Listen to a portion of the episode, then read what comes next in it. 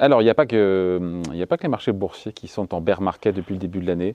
Euh, les métaux industriels qu'on connaît, le cuivre, l'aluminium, le nickel, euh, dévissent de plus de 30% depuis le mois de mars. Bonjour Benjamin. Bonjour David. Benjamin Louvet pour Ophi Asset Management. Pardon, mais ce n'est pas anodin, 30% de recul sur un trimestre pour les métaux industriels. Est-ce qu'on peut parler de, de crack, de grosses corrections? Comment on qualifie ça, vous qui scrutez ce marché au quotidien? Ah bah, il, y a des, il y a des termes pour qualifier ce genre de mouvement. Quand on dépasse les 20%, on parle d'un bear market. Donc effectivement, il y a un bear market. La question est de savoir si ce mouvement est un mouvement structurel ou un mouvement conjoncturel. Et pour nous, aujourd'hui, clairement, cette correction est une problématique conjoncturelle liée à des problèmes temporaires euh, qui ne changent rien euh, à la vision que nous avons sur le long terme sur ces métaux. C'est vrai, après on dit que le cuivre, je parle sur le contrôle, on dit que le cuivre c'est un bon baromètre de l'économie mondiale parce que c'est un composant qui est indispensable, qui est essentiel dans... Euh, on parlait de l'immobilier juste avant, de la construction, l'industrie, la tech. Et donc, euh, le signal que ça renvoie, c'est que l'activité mondiale, aujourd'hui, freine très, très fort. Et donc, ce décrochage, notamment, parce que là, je m'arrête sur le cuivre, suggère un ralentissement brutal, peut-être une récession de l'économie mondiale euh, dans les prochains mois. C'est ça que le message qui est envoyé. Alors, c'est pas tout à fait ce message-là qui est envoyé, David. Et en fait, euh, euh, effectivement, le, cuivre est un bon baromètre de, l'économie, mais il faut savoir que euh, ce baromètre a un peu changé de référentiel. je m'explique. La Chine euh, au début des années 2000, consommait à peu près 10% des métaux de la planète. Euh, on a vu émerger une classe moyenne en Chine de près de 300 millions d'habitants, et donc aujourd'hui, la Chine consomme entre 40 et 50% de tous les métaux de la planète. Et donc, la première chose que nous dit le ralentissement des prix du cuivre, euh, c'est que la Chine, c'est le politique de zéro Covid en Chine. Et c'est la politique de zéro Covid, effectivement, qui a impacté fortement euh, l'économie chinoise. On a eu jusqu'à 50% de l'économie chinoise à l'arrêt avec cette politique zéro Covid. Et donc, on a eu un impact fort sur certains métaux comme le zinc, euh, par exemple, sur lequel la Chine est productrice et normalement nette importatrice. Depuis quelques mois, la Chine est exportatrice de zinc, ce qui montre bien le fort ralentissement. Et puis, est venu s'ajouter à ça? La problématique effectivement de crainte de récession possible dans le reste du monde, qui est venue appuyer cette tendance baissière sur ces marchés de métaux. Mais si cette récession, pardon, je coupe, si cette récession est confirmée, enfin se confirme à mesure que l'activité freine et ralentit, est-ce que ça ne change pas l'équation pour les métaux industriels, les métaux de base dans, sur les prochains mois, sur les prochains trimestres, au-delà des problématiques structurelles, à savoir effectivement la transition énergétique, etc. etc.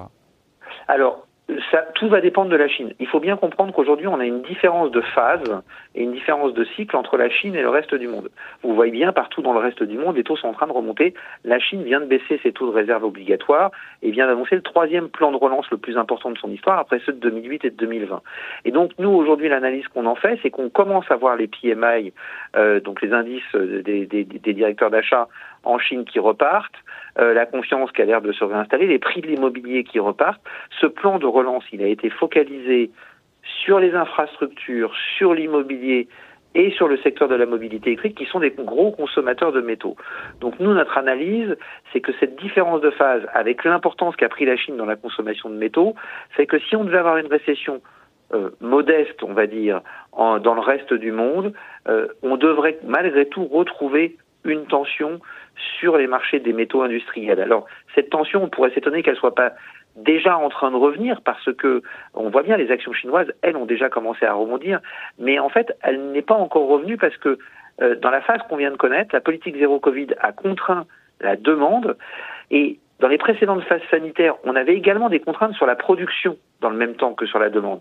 Là, la demande a été contrainte, mais la production dans les autres pays, elle, n'a pas été contrainte. Et résultat, on a créé un petit coussin de sécurité sur ces métaux qui fait que les marchés de métaux mettent un peu plus de temps que les marchés actions à repartir. Mais pour nous, dans le courant de l'été ou plus tard à la fin de l'été, on devrait voir euh, le prix de ces métaux repartir parce que vous le disiez, la demande structurelle, en raison notamment de la transition énergétique, euh, devrait pousser ces métaux très sérieusement à la hausse. On le voit bien d'ailleurs aujourd'hui dans les structures de prix à terme qui sont un indicateur de la tension de ces marchés. La structure de prix à terme sur le court terme sur ces métaux est en train de montrer, de pointer à nouveau du doigt une tension sur les stocks de métaux disponibles. Donc si la Chine redémarre bien au second semestre, tout est fait, d'ailleurs tout est employé par Pékin pour, vous l'avez dit, politique encore une fois, pour relancer la machine.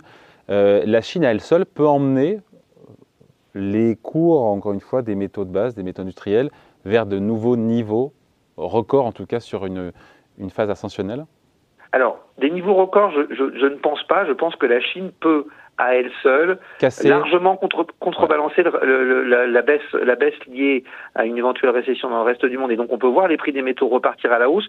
Pour qu'ils fassent des nouveaux plus hauts, il faudra qu'on ait un alignement de l'ensemble des économies de la planète. Et donc il faudra qu'on voit soit la Réserve fédérale et les banques centrales occidentales adoucir un peu euh, leur politique monétaire à nouveau, ou euh, qu'on euh, voit un franc redémarrage de, l'ensemble de l'économie dans, les économies occidentales. Donc à vous écouter, c'est quelque part ce creux, enfin encore une fois, ce, cette correction de 30% moyenne, c'est une moyenne évidemment parce que ça change d'un métal ou d'un minerai à l'autre, c'est une opportunité, c'est ça? Sauf si, sauf si évidemment. Hein. Oui, donc j'ai envie de vous dire, ça n'enlève rien à la problématique structurelle qui est la nôtre, et donc nous on pense que ça constitue une opportunité d'achat euh, absolument, absolument euh, exceptionnelle. Si on regarde ce qui se passait avant la politique zéro Covid euh, cette année, les cours de, de, certains métaux étaient en hausse de 20, 25, 30% depuis le début de l'année. Donc dans une situation à peu près normale euh, d'économie, on a bien la tension qui commence à apparaître avec le développement des énergies renouvelables. Donc j'ai envie de dire que oui, c'est sans doute une opportunité pour se replacer sur des actifs qui ont euh, euh aujourd'hui toutes les raisons de monter compte tenu des besoins qui, qui, qui se font jour avec le développement de la transition énergétique. Ouais.